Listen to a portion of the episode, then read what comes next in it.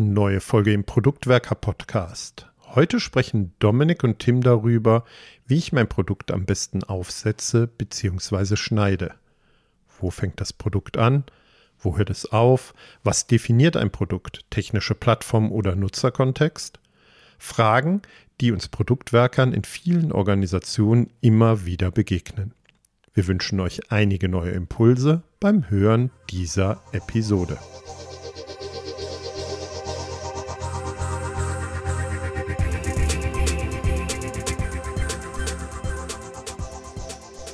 Aus verschiedenen Ecken kam bereits die Frage an uns, ob wir uns nicht auch einmal mit dem Thema Produktschnitt beschäftigen können.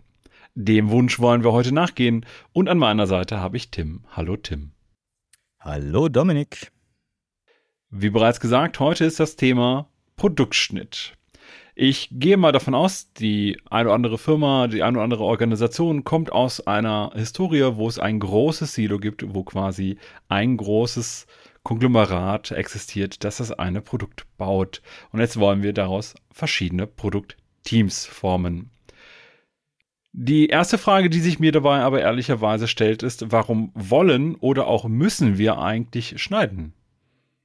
Naja, ich glaube, und da kommt die Frage auch häufig auf, zu Beginn einer Transformation, also wenn man eben aus einem siloartigen oder funktionalen Teamaufbau kommt, und versucht als Organisation hin zu einer produktorientierten Arbeitsweise und damit auch zu einer produktorientierten Organisation zu werden, dann kommt die Frage schnell hoch, ja, wie schneiden wir denn jetzt die Teams? Oder wie formen wir die Teams? Und tatsächlich wird das leider sehr stark immer sofort aus aufbauorganisatorischer Sicht gedacht, also Kästchen im Organigramm. Ähm, und naja, dann kommt halt eben noch meistens das Thema hinzu, können wir mal tiefer reingehen, dass man, wenn man alle Menschen in ein Team packen würde, die an einem Produkt beteiligt sind, häufig in der Realität sehr viele Menschen hätte und damit eben die übliche Teamgröße so überschreiten würde. Ja, das würde ich genauso sehen. Ich habe tatsächlich in meiner Erfahrung, wenn ich alle Leute zusammenpacken würde, dann bin ich äh, schnell in Teams unterwegs oder ich wäre in Teams unterwegs, wo wir weit über zehn, wenn nicht eher sogar schon an die 100 Leute und so weiter äh, drin beteiligt sehe und dass das an einigen Stellen mit sehr viel Komplexität einhergeht, nämlich dass auf einmal alle Leute mit allen Leuten sprechen müssen, um bestimmte Sachen auszutauschen etc., ist relativ naheliegend. Jetzt ist aber trotzdem meine Frage auch so ein bisschen, nachdem wir verstanden haben, okay, wir wollen, müssen schneiden, weil wir merken, wir sind irgendwie zu viele, um als ein großes, gleichrangiges Team arbeiten zu können. Was bedeutet so ein Produktschnitt für uns? Also, wenn wir schon sagen, wir wollen das jetzt runterschneiden, was sind so die Bedeutungsschnitte sozusagen? Naja, grundsätzlich geht es eigentlich immer um Kommunikation. Findet die Kommunikation im Team statt oder findet die Kommunikation zwischen Teams statt? Das ist so was ganz Generisches dabei. Das heißt, wenn ich teile, Teams teile oder man spricht ja auch in Organisationen gerne von Abteilungen, da steckt ja schon das Wort drin, abteilen, also zerteilen könnte man sagen. Das heißt, ein Produktschnitt oder ein Teamschnitt äh, auf, oder Verteilung mehrerer Teams eines Produkts bedeutet ja letztlich organisatorische Schnittstellen zu schaffen. Und diese müssen wir dann im Nachgang natürlich managen. Das heißt, ich glaube, ganz entscheidend ist die Frage, hm, ja, wie, wie oft wird über diese Schnittstelle kommuniziert, also organisatorische Schnittstelle kommuniziert, wie hoch ist der Abstimmungsaufwand und so weiter. Und ja, wenn ich da sehr hohe Intensität in der Abstimmung habe, dann ist es vielleicht keine so gute Idee, das in unterschiedliche Teams zu packen. Ich hatte ja gerade eben schon auch von dem Thema Komplexität gesprochen. Ne?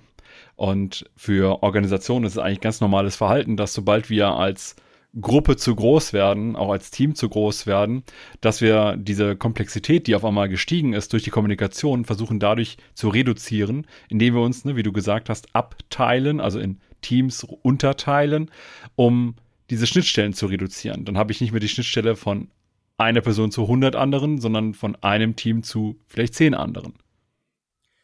Ja, was ist die optimale Teamgröße, ist ja die, die Frage dahinter. Ich habe mal einen sehr spannenden Vortrag gehört, wo eine wissenschaftliche Studie auch dargestellt wurde. Und wenn ich mich recht entsinne, ist die optimale Teamgröße irgendwas bei, wenn ich es richtig im Kopf habe, 5,6 Personen. Also wirklich so mathematisch berechnet, wie viel was ist die Anzahl der ähm, Kommunikationsverbindungen, so was du gerade angesprochen hast, die explodiert dann ja, ähm, Äh, das ist natürlich, also zwischen fünf und sechs Personen ist schon verdammt, fühlt sich schon verdammt klein an in unserer Realität. Aber ich würde halt auch sagen, ab zehn Leute wird es halt echt schwierig. Ne? Marty Kagan spricht auch schon von großen Teams, von Large Teams bei zehn Leuten. Und ich habe auch selber so eine Tendenz, spätestens wenn es äh, über zehn geht, dann sehr aktiv drüber nachzudenken, das Team aufzuteilen. Und dann stellt sich halt die Frage, wie teile ich das auf? Ja, ich glaube, so ein Artikel kommt natürlich auch so ein bisschen daher, beziehungsweise die Forschung, die in diesem Bereich unterwegs ist. Ne? Zwei Leute haben halt eine Beziehungsebene. Drei Leute haben schon von einer Person hast du zu zwei Leuten Beziehungsebenen. Bei noch einer Person mehr hat halt jeder in dem Team, der vorher da ist, eine Beziehungsebene mehr. Und dementsprechend hast du das immer ne, äh, hoch irgendetwas an Anzahl, mit denen du dich irgendwann auf einmal arrangieren musst, mit denen du Sachen besprechen musst, mit denen du Sachen auch abklären musst. Und deswegen ist das ein normales Verhalten, um eben diese Komplexität zu reduzieren, dass man diese Anzahl der Beziehungen versucht zu reduzieren. Und ich erinnere mich, bei, diesen, bei dieser wissenschaftlichen Betrachtung wurde dann über diese 1 zu 1 Beziehung zwischen, den, zwischen der Anzahl der Menschen im Team auch noch überlegt, wie viel Kommunikation oder Interaktion habe ich zwischen Subteams eines Teams, ne? also Grüppchen. Und das ist für mich eigentlich auch ein Hauptthema oder Hauptgrund, äh, über Schnitt nachzudenken, weil ab zehn Leuten zerfällt so ein Team, was dann eigentlich kein Team mehr ist, sondern eine Gruppe von Menschen, häufig eher in so informelle Substrukturen. Ne? Also du hast dann so zwei Grüppchen, drei Grüppchen und äh, in denen, in dieser Minigruppe ist dann im Endeffekt vielleicht viel Kommunikation, aber dass du die Kommunikation, den Informationsfluss in der ganzen Gruppe aufrechterhältst, das leidet halt extremst, wenn das Team größer wird. Ja, und dann hast du schnell so Teams im Team wie das Frontend-Team, das Backend-Team, das Test-Team und so weiter, obwohl es eigentlich ein und dasselbe Team sein soll und sie in ihrer täglichen Arbeit immer und kontinuierlich miteinander arbeiten sollen. Also wissen wir jetzt so ein bisschen, was ist der Grund, warum wir eigentlich einen Produktschnitt brauchen oder haben wollen. Lass uns noch mal so ein bisschen mehr auf den Vorteilen eines Produktschnittes mal rumdenken. Was sind so Gedanken, die dir reinkommen, wenn es darum geht, was als Vorteil gelten könnte? Ja, zum einen wirklich so, so, so ein Autonomiegedanke, also so ein bisschen aus dem kommt, was wir gerade mit den Grüppchenbildungen hatten, dass du dich halt auch wohler fühlst, dass du besser kommunizieren kannst in einer kleineren Gruppe, dass hm, du mehr informiert bist und damit einen direkteren ähm, Austausch hast und dann also ganz praktische Sachen natürlich auch. Ne? Stell dir den Daily Scrum vor mit fünf Leuten versus mit zwölf Leuten oder mit 15 Leuten. Das ist ja schon einfach ähm, organisatorisch ähm, und dauermäßig irgendwie schon ganz anders. Und am Ende des Tages geht es darum, uns auf ein, eine bestimmte Sache doch zu fokussieren, oder? Ich glaube, letztendlich fast alles, was wir mit dem Produktschnitt machen und wenn wir uns als Organisation entsprechend aufstellen, hat immer was mit Fokus zu tun. Dass ja. wir uns auch innerhalb der, der entstandenen Gruppen oder Teams halt auf irgendetwas fokussieren können. Zum Beispiel mehr auf die Kundenbedürfnisse, mehr auf die zielgruppenspezifischen Angebote, die wir aussprechen müssen. Aber auch, dass wir sagen können, die Lebenszeit von uns Menschen, die in den Teams und so weiter sind, dass wir die irgendwie effizienter nutzen können. Ne? Also, weil das ist halt wichtig, das ist alles beschränkt. Wir wollen die Lebenszeit von Menschen sinnvoll investieren in die Produktentwicklung und dass ich jetzt nicht eben mit allen möglichen Leuten reden muss, sondern sehr fokussiert mich auf vielleicht ein bestimmtes Thema, wie auch immer man eben geschnitten hat, fokussieren kann. Ja, aber da muss man natürlich auf der anderen Seite auch aufpassen, ne? wenn wir über effiziente äh, Nutzung von Menschen ja, reden, es kann es auch ein bisschen in die falsche Richtung gehen. Also letztlich muss es ja um effektive Kommunikation gehen und nicht um effiziente. Ähm, das, ne, klar, das diskutieren wir auch sonst häufig. Das heißt, man muss auch ein bisschen aufpassen, dass da nicht so ein, so ein, so ein schneller Gedanke reinkommt, ah, komm, genau dieses, ach komm, lass uns ein Frontend-Team und ein Backend-Team machen. Ne, das, das, ist ja genau das, was dann. Aber die arbeiten doch eh die ganze Zeit zusammen, die drei Leute. Ja, stimmt. Aber das hat halt andere Downsides. Ja, und wenn ich jetzt mal verschiedene Dimensionen anschaue, dann muss man halt auch sagen, ich meine jetzt tatsächlich auch an einigen Stellen effiziente Lebenszeitnutzung, weil so ein Team sich halt auch zum Beispiel mit dem, was sie wissen müssen, also im Sinne der Problemdomäne, der Lösungsdomäne und so weiter, auch sehr gut fokussieren können. Ne? Also natürlich können sie dadurch hinterher auch mehr Effekt erzielen, so meine Hoffnung. Aber es geht darum, sie müssen sich eben nicht mit den ganzen Sachen beschäftigen, die für ihr Problem, auf das sie sich jetzt konzentrieren können, gar nicht so relevant sind. Ja, oder sie müssen sich dann mit diesen anderen Themen beschäftigen in, in anderen Formaten, ne? in teamübergreifenden Formaten. Ich glaube, das ist dann ganz entscheidend. Also wenn ich recht granular schneide, muss ich auf der anderen Seite sehen, dass diese organisatorischen Schnittstellen, die dann entstehen, die hatten wir ja gerade eben benannt, dass die auch anderweitig abgefangen werden. Ich glaube, an, ansonsten fällt halt viel durchs Raster, ne? wenn du dann nur in deiner eigenen Suppe, in deinem eigenen fokussierten Team kochst. Aber es muss halt nicht alles, hm, alles mit allen geteilt werden. Das glaube ich schon, ja. Ja, wir werden auch nachher noch mal ein bisschen mehr über die Nachteile sprechen. Ich würde es gerne so ein bisschen auch wirklich versuchen, einfach noch mehr in die Vorteile erstmal reinzugehen, weil ich sehe zum Beispiel auch die Möglichkeit, gerade wenn ich jetzt als Product Owner unterwegs bin und wir schneiden in der Organisation aus einem Riesenprodukt viele kleinere Produkte beispielsweise, dann sehe ich zumindest für mich den Vorteil aus meiner Erfahrung heraus, dass ich mich viel stärker auch, ne, du hast eben schon gesagt, fokussieren, aber jetzt auch viel stärker fokussieren kann auf, wer konkret sind die Menschen, die diesen dieses Teil oder dieses Produkt, was ich jetzt hier habe, verwenden. Und ich muss dadurch auch viele Sachen vielleicht weniger intensiv wissen oder weniger intensiv auch erforschen. Ja, äh, nehmen wir mal so einen Schnitt, egal ob der jetzt gut oder schlecht ist, äh, kann man, glaube ich, diskutieren. Aber wenn man so einen Checkout einzeln rausschneiden würde aus einer Transaktionsstrecke, dann könnte der Product Owner oder die Product Ownerin dann natürlich viel intensiver auch ins User Research reingehen, Discovery machen, den Checkout-Prozess besser verstehen, muss aber immer natürlich im Hinterkopf behalten, dass der gesamte Checkout-Prozess mit den anderen ja, Teams, die entlang der Transaktionsstrecke liegen, totale Berührungspunkte hat ne? und allein sein muss. Und lebt halt nicht alleine äh, oft in der Transaktionsstrecke. Muss mir jetzt aber vielleicht dann auch weniger Gedanken machen darum, wie man ein Produkt eigentlich findet. Ne? Also Produktsuche, Produktkategoriebäume äh, oder ähnliches. Also da könnte ja. ich mich, glaube ich, schon auch äh, reduzieren von dem, was ich wissen muss, kann ja alles spannend sein, will ich vielleicht trotzdem auch alles wissen.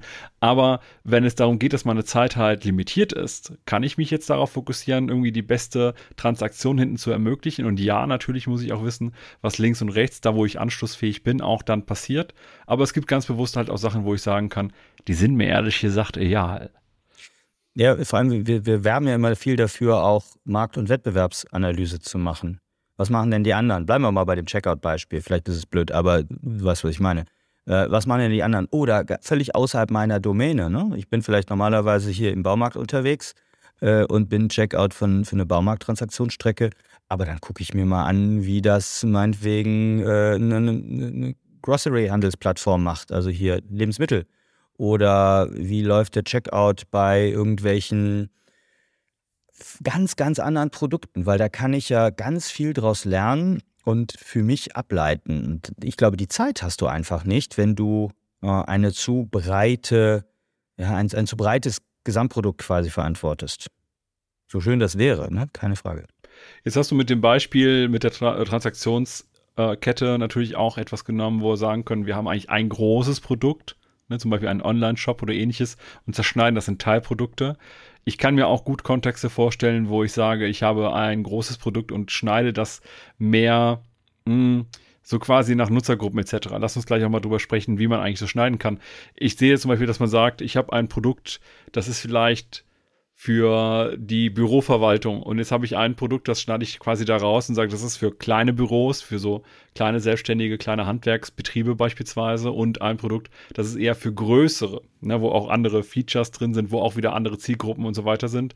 Ich glaube, in solchen Kontexten hilft ein guter Produktschnitt auch dabei, eine klare Positionierung auf dem Markt am Ende zu erreichen, weil ich mich auch unterscheidbar machen kann und speziell für bestimmte Bedürfnisse bestimmter Menschen äh, ausrichten kann. Genau, ich meine, diese Marktsegmente, es kann ja auch sein, äh, nimm eine Plattform, also eine ähm, Plattform, wo meinetwegen B2B-Marktteilnehmer äh, Produkte anbieten, aber B2C-Kunden, Nutzer ähm, sie nutzen. Dann hast, musst du anders kommunizieren in die eine wie die andere Richtung. Aber das ist dann ein Marktplatz und ähm, natürlich kommt das an einer gewissen Stelle zusammen und dann muss man reden, aber erstmal die optimalen Kundenbedürfnisse der ne, Händler sozusagen ähm, zu erkennen, ist vielleicht, ja, vielleicht erfordert das eben auch andere Menschen, ne? ähm, andere Product Owner-Typen. Ja, durchaus möglich. Ich habe aber jetzt ehrlich gesagt so einen, so einen kleinen Drang in mir, mal drüber zu sprechen, wie man eigentlich so schneiden kann. Weil ich glaube, auch wenn wir jetzt gerade so über Vorteile sprechen und ich will ja nachher auch noch über Nachteile sprechen, dann ist es relevant, dass wir auch wissen, okay, so entlang dessen, dieser Dimension und so weiter kann man schneiden. Deswegen lass mich dir die Frage bitte entgegenwerfen, wie kann man schneiden? Beziehungsweise auch mal ganz stumpf gefragt, wer erstellt oder entscheidet eigentlich über den Produktschnitt? Ja. Meistens die, die keine Ahnung haben. Sorry. ich habe das Gefühl, oh, okay, da muss ich ein bisschen rumrenten. Ich glaube, ganz viel wird so am Reißbrett entschieden. Ne? Also bevor wir überhaupt uns angucken, wie das Produkt funktioniert, wird, werden irgendwie Kästchen geschnitten, weil viele, gerade größere Organisationen, den Drang haben, die Aufbauorganisation erstmal klar zu kriegen und Organigramme zu schneiden, also eben aus einer alten Command-and-Control-Denke herkommt. Und dann wird eben, werden Hypothesen über Produktschnitte, was ja, sind ja alles Hypothesen, aufgestellt und erstmal ziemlich was festgezimmert. Und meistens werden die Teams oder die Teammitglieder selber nicht gefragt. Oder andersrum, da wo ich es gesehen habe, wo die Teammitglieder selber mitgefragt äh, wurden, was sie selber empfinden und wie sie glauben, dass wir hier die Ablauforganisation, also die Interaktionen rund um das Produkt verbessern können, da ähm, ist auch eine viel größere Motivation am Ende des Tages da, so diese Produktschnitte zu leben und die Interaktion zu leben. Ne? Nach dem Motto, okay, es macht aber vielleicht mehr Sinn, dass wir in dieses Team gehen, aber dann habe ich verstanden, dass ich mit dem anderen Team oder mit dem anderen Product Owner ganz viel Interaktionsbedarf habe und den auch proaktiv angehe. Ja, lass dich auf jeden Fall nicht los, äh, jetzt mal über die Frage mit mir nachzudenken, wie wir eigentlich schneiden können. Also klar, jetzt hatte ich eben auch gefragt, ja. ne, wer entscheidet das eigentlich? Und ich kann auch verstehen, dass es das einige Probleme gibt. Du hast schon so ein bisschen was angeteasert, aber lass uns da ruhig konkret werden. Was sind so, so, so Schnittarten, die du vielleicht selber schon erlebt hast oder von denen du gelesen hast oder die du selber durchgeführt hast? Also erstmal muss man wirklich dazu sagen, es gibt nicht den perfekten Schnitt, ne? nicht die Blaupause, so muss das machen. Ähm, es kommt auf den Kontext an. Und ich glaube, was hilfreich ist und was ich auch schon ein paar Mal in der Begleitung von Organisationen gemacht habe, ist erstmal zu gucken, wie kundennah sind bestimmte Produktteile ähm, aufgestellt. Also wie viel Interaktion mit Usern und Anwendern sind da und das dann zu trennen in kundennahe und kundenentferntere Teams, jetzt mal in einfacher Sprechart, das finde ich ganz sinnvoll. Also Marty Kagan hat das ein bisschen wissen oder halbwissenschaftlich äh, untermauert mit Customer-Facing ähm, Teams und Customer-Enabling Teams. Er meint damit das Customer-Facing oder nennt es Customer-Facing Experience äh, Product Teams, ähm, dass die wirklich die Produktexperience, die Erfahrung des, des Users, des Customers, ähm, also die direkte Interaktion umfassen. Und die Customer Enabling Experience Product Teams sind dann im Endeffekt die, ja, die Teams, die dahinter stehen und die quasi zum Beispiel Anwendungen oder Produkte schaffen, die interne Mitarbeitende dann nutzen, um ein erfolgreiches Kundenerlebnis herzustellen. Also es kann jetzt irgendwie eine, das Produkte sein, die intern von Service Teams oder Vertrieb oder sonst was genutzt werden. Ähm, eine dritte Art neben diesen beiden Arten von Experience Teams nennt ähm, King noch Platform Teams, also wirklich die grundsätzliche ja, Basistechnologie, Foundations, ähm, meinetwegen jetzt Cloud-Plattform oder so bereitstellen, die also ziemlich weit weg sind von der eigentlichen Kundeninteraktion. Ähm, das das sich erstmal zu betrachten und damit dann auch klar zu haben, welche Product Owner zum Beispiel eignen sich für welche Teams, finde ich ganz hilfreich. Weil klar, wenn du so ein Plattformteam hast, dann hast du halt rein interne Nutzer, was ja okay ist, aber dann bin ich, mache ich ganz andere Discovery, ganz andere User Research. Das ist viel einfacher ja auch an Nutzerfeedback zum Beispiel ranzukommen. Ja, ich kenne das vor allem nochmal unter einem anderen Begriff, nämlich eher Customer Facing versus Employee Facing Products dass man auch so ein bisschen unterscheidet, äh, wer, wer arbeitet eigentlich mit dem Produkt. Also Customer Facing wäre dann tatsächlich eher äh, das, was wir als Verbraucher direkt benutzen und Employee, äh, Employee Facing ist sozusagen das Tool, mit dem mir der Verkäufer im Küchenstudio eben das Produkt äh, vorentwickeln kann oder also meine Küche ent, äh, entwerfen kann oder ähnliches, weil da die Employees dran arbeiten und die Mitarbeiterinnen und Mitarbeiter. Es wird sicherlich auch noch ein paar Produkte geben und da finde ich ähm, äh, von, von Marty Kagan die Aufteilung so ein bisschen unvollständig. Ich mag es halt auch daran zu denken, dass wir als Organisation ja auch Erlebnisse für unsere Mitarbeitenden und so weiter schaffen. Und es wird auch Produkte geben, die man da in dem Kontext haben wird. Das sehe ich jetzt nicht im Kontext von Produktschnitt. Ne? Ich möchte nur der Vollständigkeit halber sagen. So Sachen, die wirklich rein Employee-Facing sind, war vielleicht die Buchung von Urlauben und so weiter in so einem Personalplanungssystem und so weiter intern entwickeln dann mag ich es auch schon, das gerne als Produkt zu betrachten. Das ist normalerweise im Sinne des, äh, des Produktschnitts in der Organisation nicht, nicht so relevant, aber ich möchte es hier der Vollständigkeit halber noch geben, weil ich glaube auch, das ist etwas, wie wir ein Team betrachten können. Ne? Das ist ein Team, das unseren Mitarbeitern ermöglicht, als Mitarbeiter gut arbeiten zu können. Und wenn es hinter so etwas ist wie das Buchen von Fortbildungsmaßnahmen äh, oder ähnliches, das ist nicht direkt, finde ich, Customer Enabling, sondern vielleicht eher Employee Satisfaction, äh, Begeisterung, wie auch immer. Na, wer sich mit diesen sogenannten Teamtopologien, so nennt Kagan das auch ganz gerne mal, etwas näher beschäftigen will, da gibt es ein eigenes Buch für oder ein Buch drüber. Ähm, Team Topologies heißt es, gibt, soweit ich das weiß, unterschiedliche Sichtweisen, wie gut oder schlecht das Buch ist, von äh, Matthew Skelton und Manuel Pais. Ähm, werden wir auf jeden Fall mal verlinken, weil es ist, glaube ich, wenn dann so, was heißt das Standardwerk, aber das, was man sich auf jeden Fall angucken sollte, wenn man über das Thema da weiter nachdenkt. Was ist denn mit so Schnittarten, wo es um Kundenbedürfnisse oder Funktionen oder Nutzen oder ähnliches geht?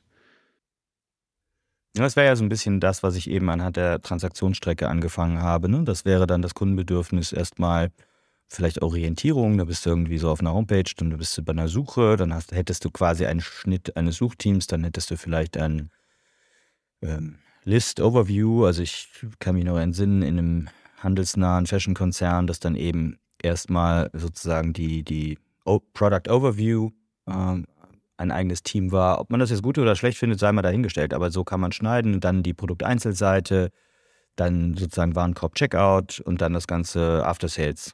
Also das wären zum Beispiel äh, Schnitte nach nenne es Funktionen oder entlang der, der Wertschöpfungskette des Wertstroms. So könnte man es vielleicht nennen. Ne?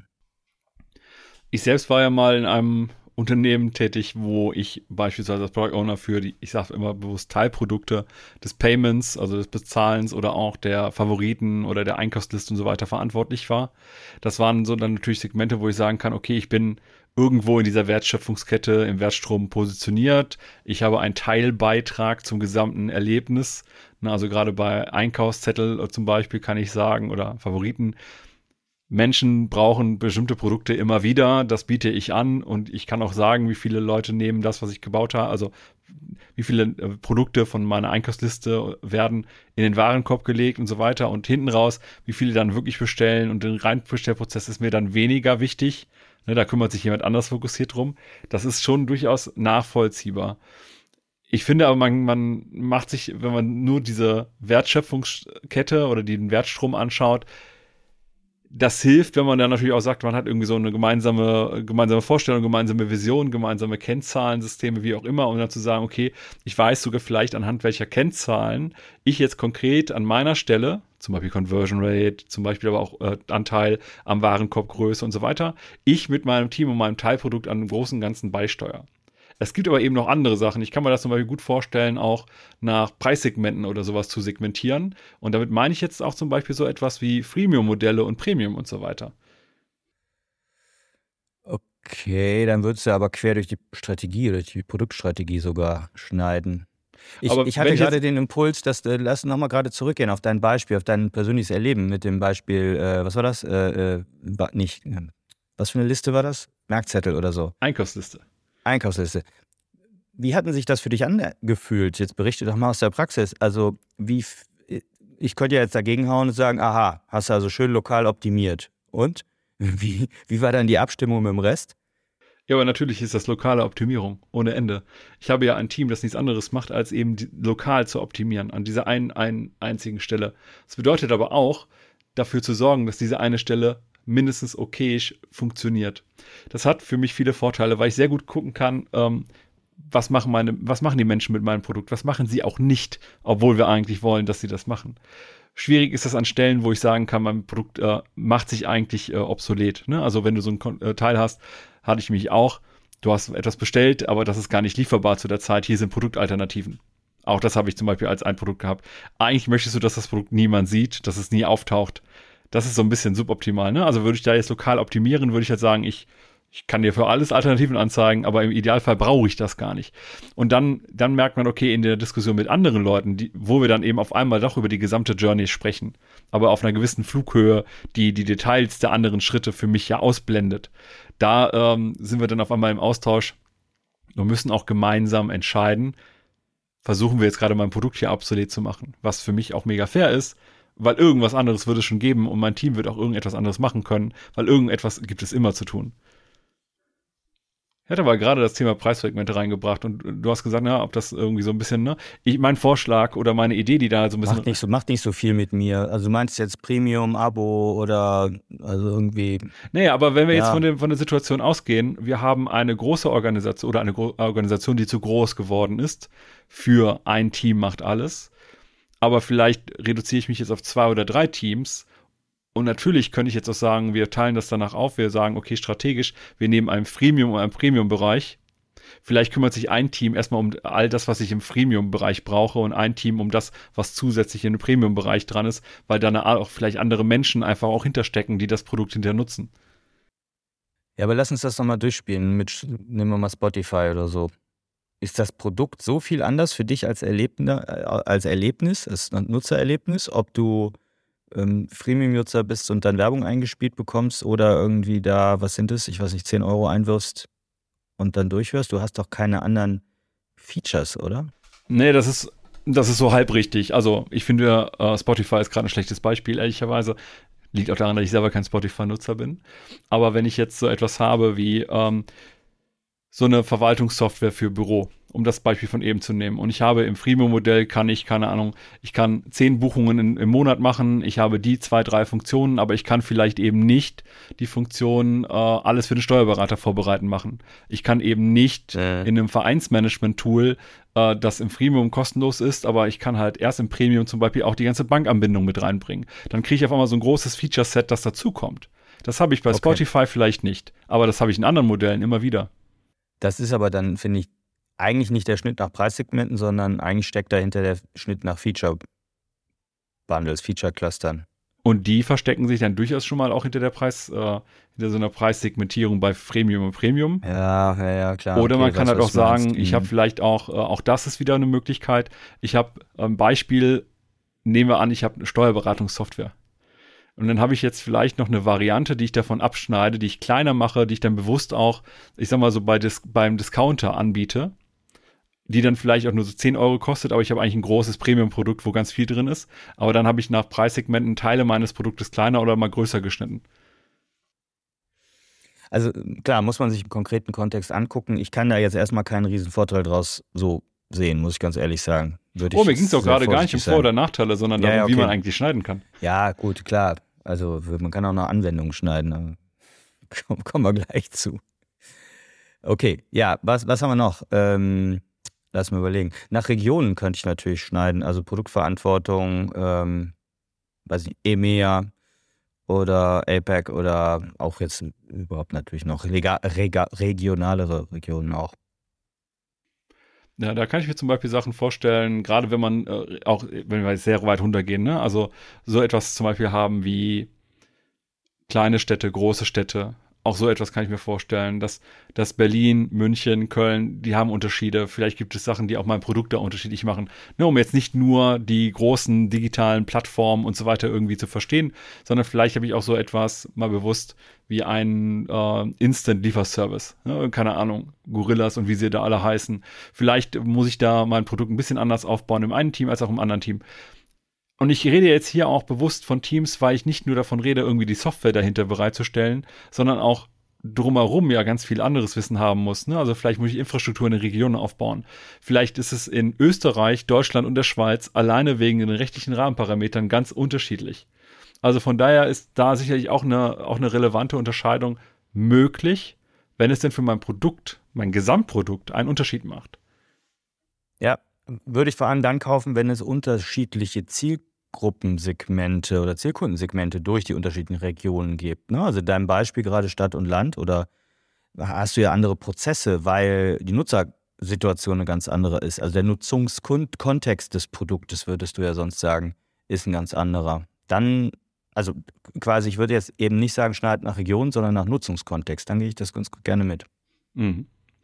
Ja, und der Nutzungskontext kann regional bedingt sein, aber das hängt es halt sehr, sehr, sehr, sehr vom Produkt ab.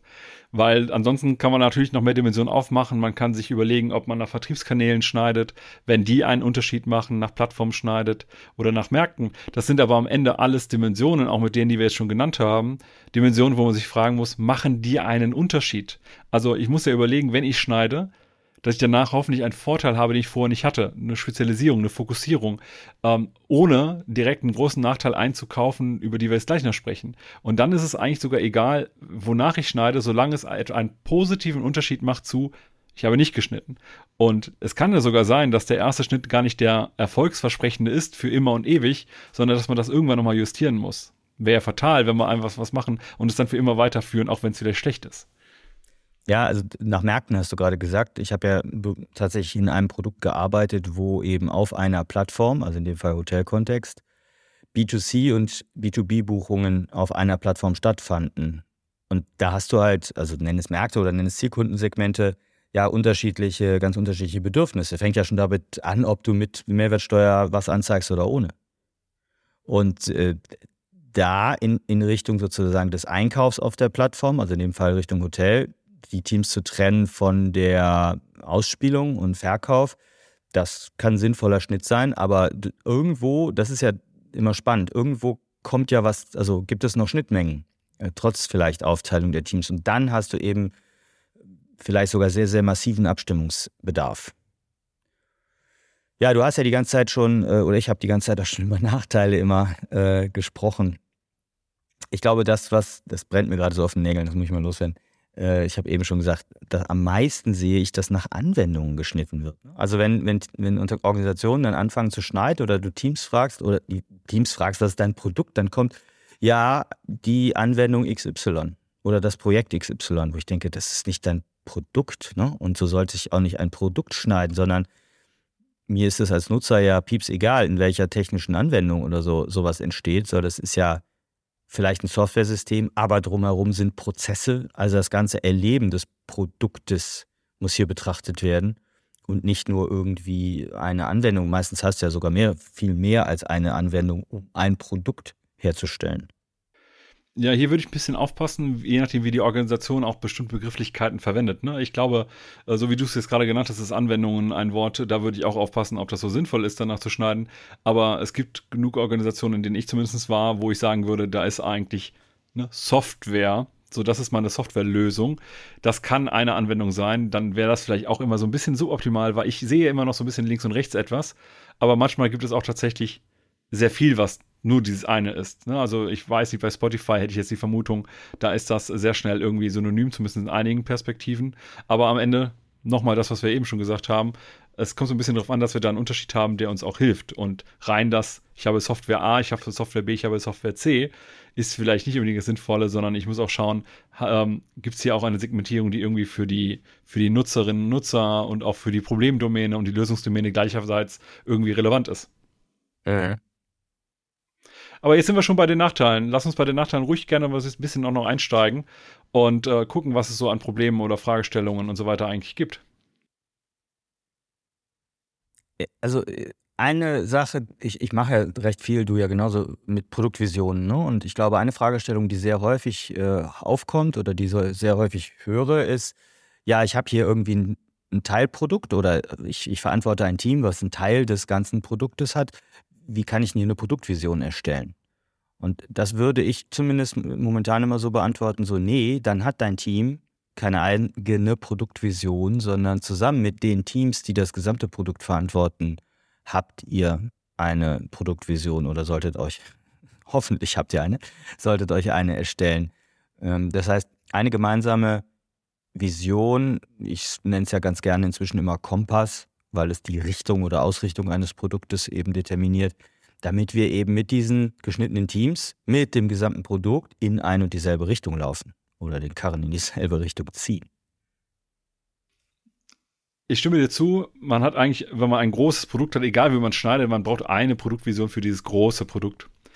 Ich finde es aber in Ordnung zu sagen, ich, wenn man, wenn der Schnitt entsprechend das auch hergibt, ne, ich habe ein Teilprodukt dass ich dann natürlich auch eine Teilproduktvision habe. Aber ich muss mir, wenn ich so eine Teilproduktvision habe, sehr bewusst machen, wie zahlt meine Teilproduktvision eigentlich auf diese eigentliche Produktvision ein.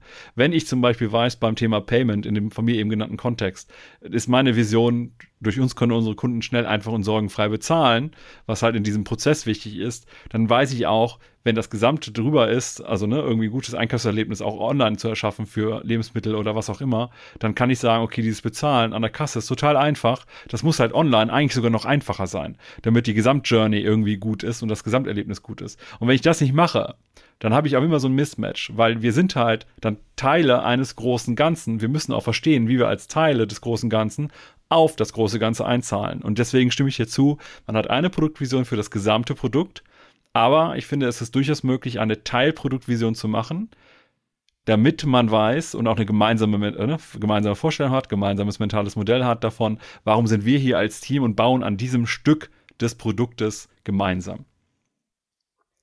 Ja, und die Frage, die du gerade jetzt mal abseits, abseits der Vision, ne, dieses Warum bauen wir hier und, und wer verantwortet das, da kam mir jetzt gerade nochmal in den Kopf das Thema Ownership. Also gerade wenn du äh, Verantwortung für ein Produkt verteilst, aufteilst auf verschiedene Teams, ist ja dann immer sofort die Frage, ja, wer hat denn jetzt die Gesamtverantwortung für das Produkt oder wie organisieren wir das?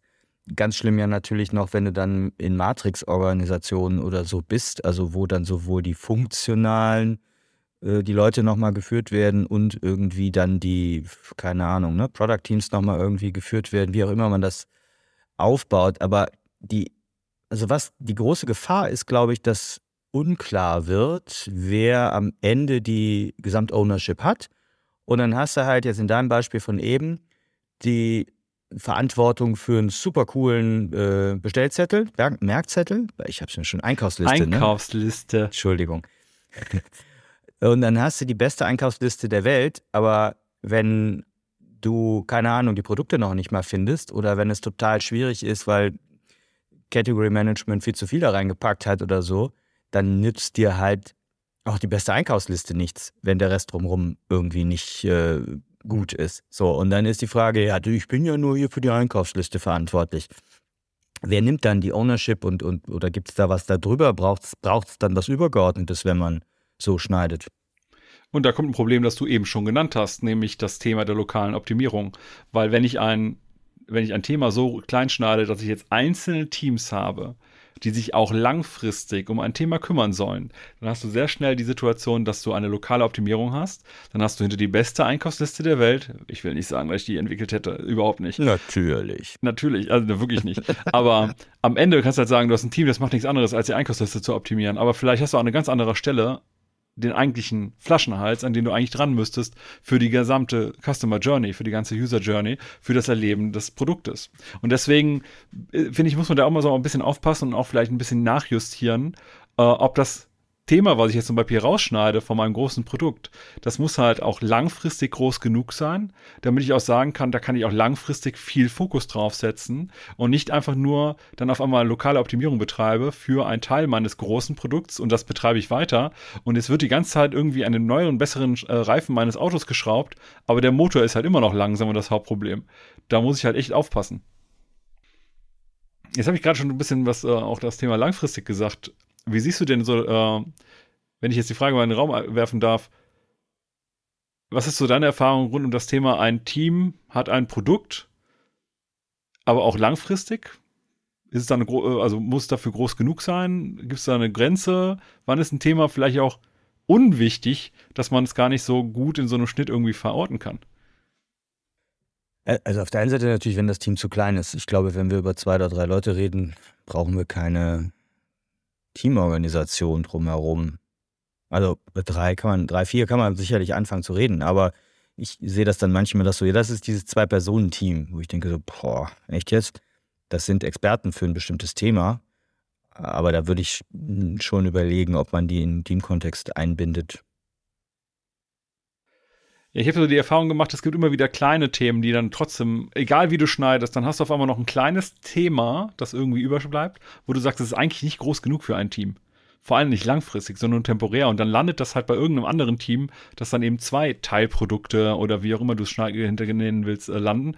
Und wenn du da nicht aufpasst, hast du schnell das Problem, dass du so eine Sam Reste-Sammelrampe irgendwo hast und das Team kann sich dann halt nicht mehr eigentlich auf ne, eine Teilproduktvision fokussieren, sondern hat auf einmal fünf kleine Produkte. Und dann kommt mal das eine, mal das andere, wieder das erste und so weiter. Das finde ich dann echt schwer.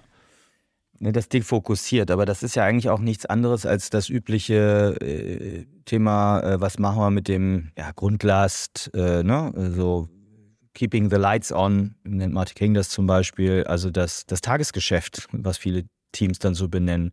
Also vieles von dem sogenannten Tagesgeschäft ist meiner Ansicht nach Produktarbeit und gehört in solche Teams. Aber sowas defokussiert natürlich. Und natürlich könnte man auch so schneiden, ne? zu sagen, Keeping the Lights On macht ein eigenes Team und betreut das Tagesgeschäft. Ob das so intelligent ist, sei mal dahingestellt, ne? weil das hat dann andere Interaktionen. Und ob es so viel Spaß macht, ist auch eine andere Frage. Aber das zu bedenken, dass, äh, dass es das auch gibt, so das Grundrauschen, das gehört auch mit in diese Diskussion um Produktschnitt rein, ganz klar. Ja, weil es ist ja nicht so, dass da hinter der kleine Rest sich rauskürzt, sondern der bleibt halt trotzdem da. Aber dann lass uns jetzt auch mal so gegen Ende noch über Tipps sprechen. Das wollen wir ja auch immer ganz gerne machen, mal überlegen, wenn wir schon über Produktschnitte gesprochen haben, was sind so auch unsere Erfahrungen heraus vielleicht Tipps, die wir gerne mitgeben wollen, wenn jetzt jemand davor steht, einen Produktschnitt machen zu müssen. Was kommt dir da so als erstes in den Sinn? Also mein Hauptthema bei sowas ist immer nach Ablauforganisation zu gucken. Ähm, ich bin ja ne, blöder BWLer, sage ich immer ein bisschen scherzhaft, aber tatsächlich bin ich ja Diplomkaufmann und habe sogar im Spezialfach Organisationslehre studiert. Lange, lange ist her und das alte Thema Aufbau versus Ablauforganisation kommt mir an der Stelle, also das gehört wahrscheinlich zu den zwei Prozent des Wissens aus meinem Studium, was ich heute noch brauche, äh, hier in den Sinn.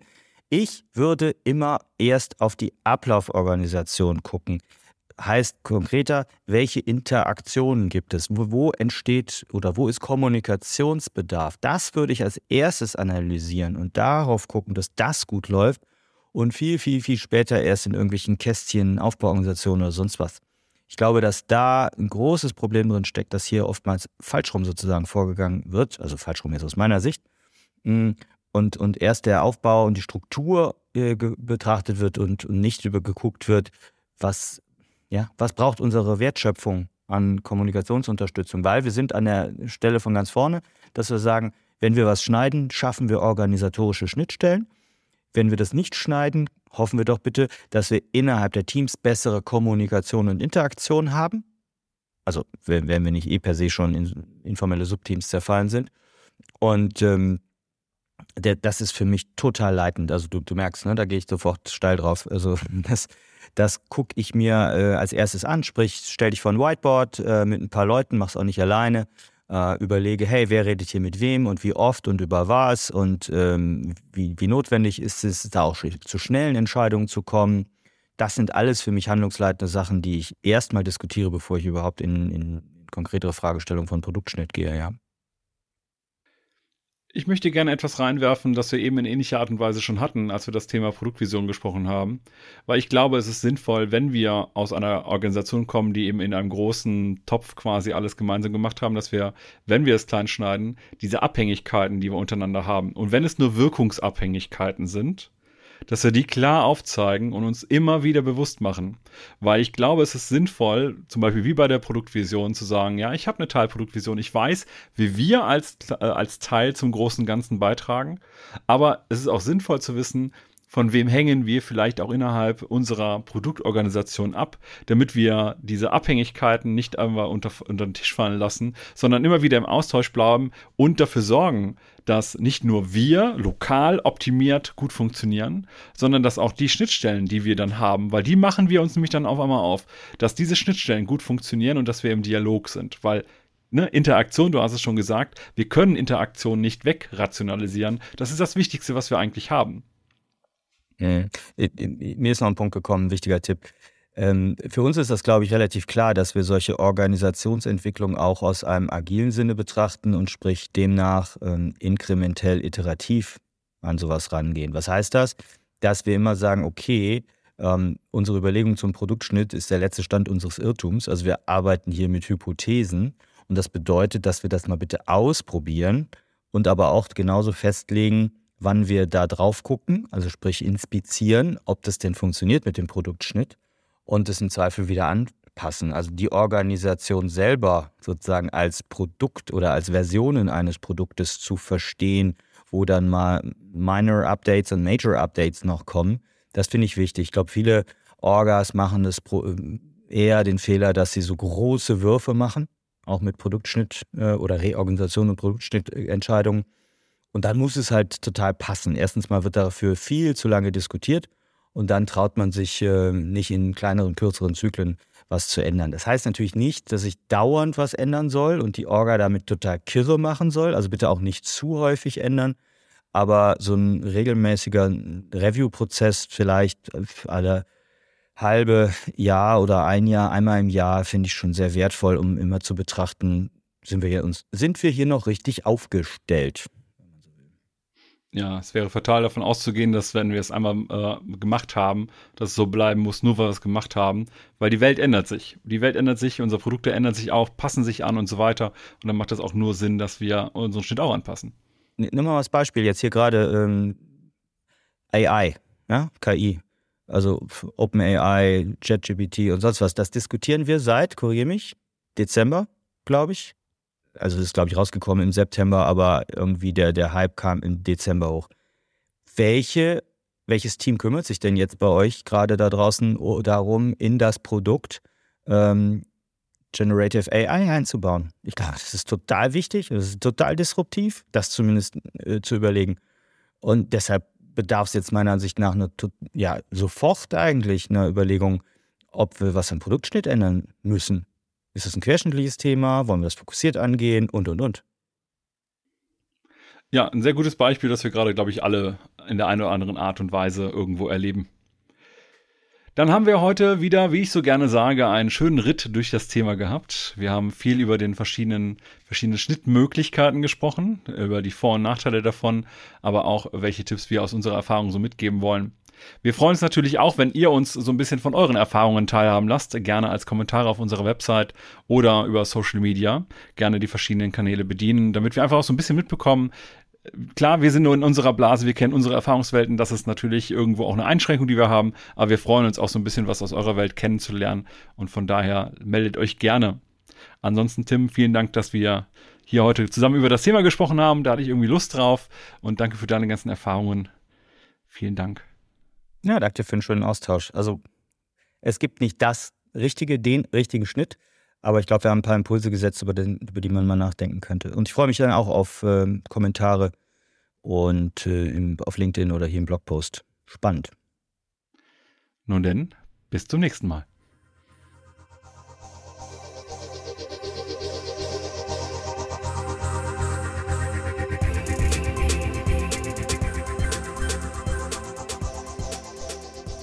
Wir Produktwerker bieten ganz unterschiedliche Formate an, mit denen du dich als PO oder PM weiterentwickeln kannst.